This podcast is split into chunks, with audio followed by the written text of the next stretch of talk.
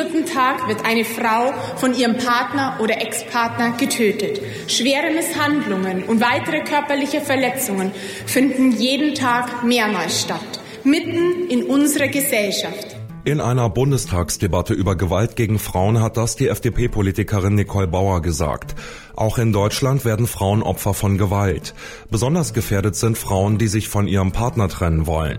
Daher beschäftigen wir uns in dieser Folge mit der Frage, welche Gewalt erfahren Frauen bei Trennungen. Heute ist Freitag, der 13. März 2020. Ich bin Johannes Schmidt. Hi.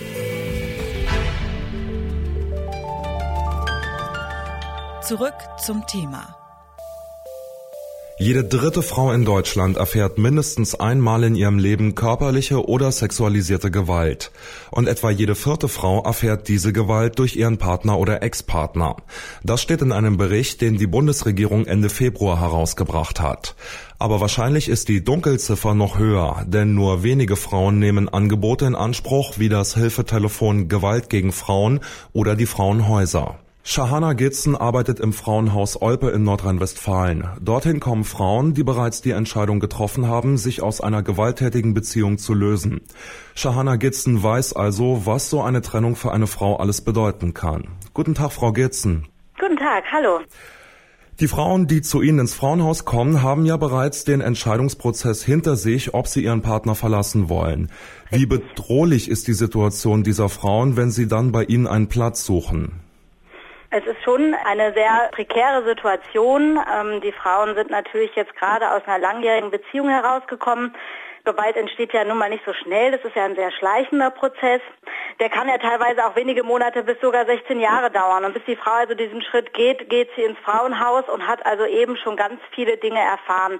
Gerade in den Trennungssituationen ähm, kommt es häufig zu einer Eskalation, da er sich also sehr in seiner Macht unterdrückt fühlt und äh, versucht also die Frau auch zu finden und instruiert dann natürlich auch Freunde, Familie.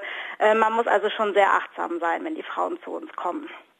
In Deutschland gibt es zurzeit viel zu wenige freie Plätze für Frauen, die Zuflucht suchen. Erst Anfang März hat die Süddeutsche Zeitung berichtet, dass es mehr als 700 zusätzliche Frauenhäuser bräuchte. Passiert es denn regelmäßig, dass Frauen bei Ihnen einen freien Platz suchen und das dann aber schon alles belegt ist? Ja, das ist sehr regelmäßig. Also 2019 haben wir 48 Prozent wegen Überbelegung absagen müssen, weil wir einfach kein Zimmer mehr frei haben. Also die Nachfrage bleibt gleichbleibend das ganze Jahr sehr hoch. Und was können Sie dann in dem Fall tun? Also die Frauen brauchen in dem Moment Schutz. Können Sie dann trotzdem irgendwie helfen? Ja, das machen wir. Also wir sind ein Verein. Der Verein nennt sich Frauen helfen Frauen äh, Olpe e.V. Wir sind zwei Institutionen, einmal die Beratungsstelle und das Frauenhaus. Wir verweisen dann weiter an die Beratungsstelle oder suchen am Telefon mit der Dame zusammen einen anderen Frauenhausplatz. Es gibt also dort ähm, eine Seite, wo die autonomen Frauenhäuser gelistet sind in NRW. Das heißt www.frauen-info-netz.de und dort findet man also etliche Frauenhäuser in einem Ampelsystem, wo man schauen kann, ob ein Platz Platz ist. Die Entscheidung, sich zu trennen, ist ja nicht automatisch dann das Ende der ganzen Beziehung. Das setzt dann meistens nochmal einen langen Prozess in Gang. Was können Sie dann berichten? Was ist denn aus den Frauen geworden, die Sie so in Ihrem Frauenhaus zu Gast hatten und die das Frauenhaus dann wieder verlassen haben? Also die Frauen äh, kommen natürlich erstmal doch stark traumatisiert und schutzbedürftig in unser Haus und müssen erstmal zur Ruhe kommen. Das braucht einen gewissen Zeitraum, bis sie zur Ruhe gekommen sind und dann starten wir mit ihnen ein gewaltfreies, autonomes Leben. Also sie werden beraten bei der Wohnungssuche. Wir gehen mit ihnen zu Leistungsträgern und schauen, dass sie autonom Leistungen äh, gewährleistet bekommen.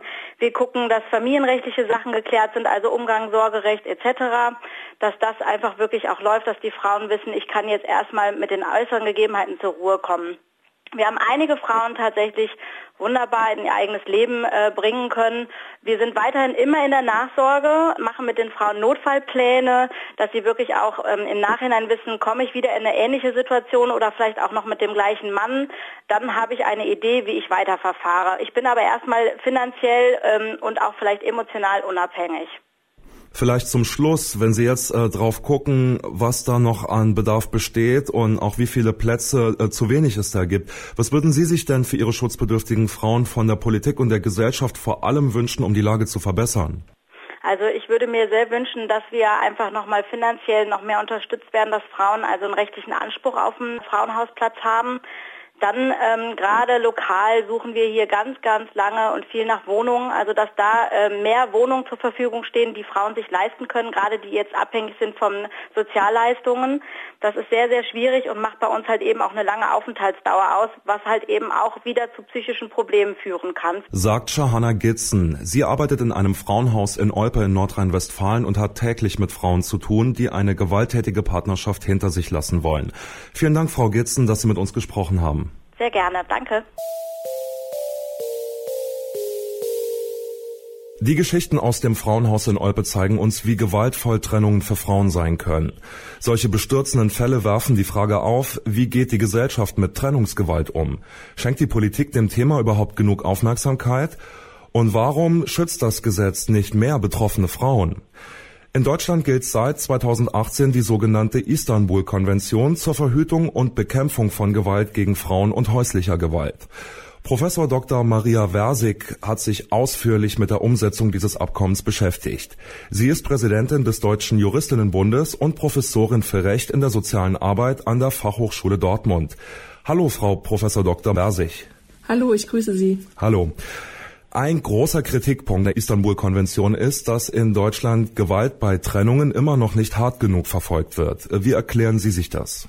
Ich erkläre mir das mit der historisch gewachsenen Trennung von öffentlich und privat und der damit einhergehenden Verharmlosung von Trennungsgewalt und Gewalt in Partnerschaften insgesamt als etwas, das privat ist und was den Staat und die Gesellschaft nichts angeht, was die Leute unter sich ausmachen können. Es gibt zum Beispiel diesen Begriff Familiendrama, der auch häufig in der Presse verwendet wird für ja, äh, Tötungsdelikte, die zum Beispiel unter Partnern oder ehemaligen Partnern, wenn ein Mann seine Frau und seine Kinder tötet, dann liest man das öfter mal. Und man kann sagen, das Gesetz stellt natürlich Straftaten gegen das Leben unter der Strafe mit Mord und Totschlag. Und die Frage ist dann aber, wie solche überkommenen Vorstellungen was ist eine verständliche Tat, was äh, nehmen wir als Motive, die quasi strafverschärfend wirken oder die strafmindernd wirken, dass da solche Vorstellungen von Geschlechterverhältnissen dann doch interessanterweise wieder auftauchen und überwunden werden müssen. Sehen Sie denn auch Bereiche, in denen die Istanbul-Konvention in Deutschland schon gut umgesetzt wird? Das würde ich so nicht formulieren. Ich würde sagen, was die Istanbul-Konvention auf jeden Fall erreicht hat, ist ein starkes, also ein gewachsenes Verständnis für diese Zusammenhänge und ich glaube auch ein stärkeres politisches Bekenntnis, dass diese staatliche Pflichtaufgabe Gewaltschutz etwas ist, was alle Ebenen des Staates betrifft und wo es in vielen Bereichen noch Defizite gibt. Es ist so, dass das eine Aufgabe ist, die uns noch Jahre beschäftigen wird. Was würden Sie denn sagen? Was muss denn in Deutschland passieren, damit äh, Frauen gegen die Übergriffe von Ex-Partnern in Zukunft ausreichend geschützt sind? Und worin würde das vielleicht bestehen, ein ausreichender Schutz? Strukturelle Unterstützung für die Opfer von Gewalt und insbesondere von häuslicher Gewalt bedeutet eben, dass es Schutzunterkünfte gibt, dass es Fachberatungsstellen gibt mit hochqualifiziertem Personal, was auch niedrigschwellig und barrierefrei erreichbar ist wir haben große Umsetzungsdefizite bei den Frauenschutzhäusern und auch bei den Fachberatungsstellen. Wir brauchen Fortbildungen von Polizei, Staatsanwaltschaften und Justiz. Wir brauchen Krisenzentren für Opfer von Vergewaltigung. Die psychosoziale Prozessbegleitung ist auch ganz wichtig, dass also die Strafverfolgung nicht als weitere Gewalterfahrung erlebt wird. Wir brauchen mehr Forschung, wir brauchen bessere Datenerhebungen, um überhaupt zu wissen, womit haben wir es zu tun bei der geschlechtsspezifischen Gewalt. Also Sie sehen, die Liste, die Liste ist sehr, sehr lang. Das geht dann hin bis zu Fragen von Staatshaftung, wenn geeignete Maßnahmen unterlassen worden sind. Auch dazu sagt uns die Istanbul-Konvention etwas. Und die Konvention, und das ist auch das Tolle daran, denkt wirklich sehr faktisch. Also ist effektiv der Rechtszugang gegeben, ist effektiv ist der Fall, dass die Frauen Zugang haben zur Unterstützung, dass sie auch nicht in der Wohnung verbleiben müssen, wenn sie das nicht möchten und so weiter. Und man muss halt auch sehen, es ist wirklich ein Thema, wo es viel psychologische Unterstützung braucht, weil ja auch die Opfer sich häufig schuldig fühlen und das ein ganz schwieriger, auch psychologischer Prozess ist, ähm, quasi diese Dinge zu überwinden und auch ähm, Hilfe in Anspruch nehmen zu können.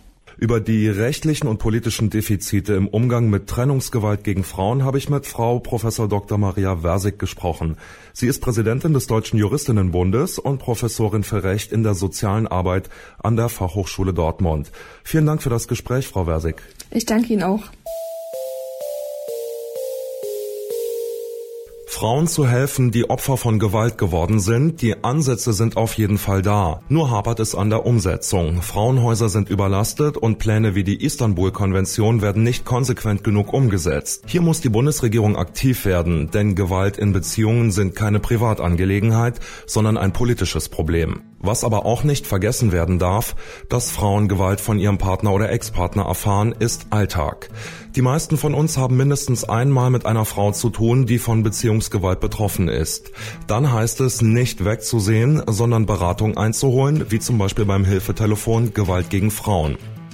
Das war zurück zum Thema am 13. März. Wenn ihr einen Themenvorschlag für eine Folge habt, dann schreibt uns an kontakt.detektor.fm. Mein Name ist Johannes Schmidt. Bis zum nächsten Mal. Zurück zum Thema vom Podcast Radio Detektor FM.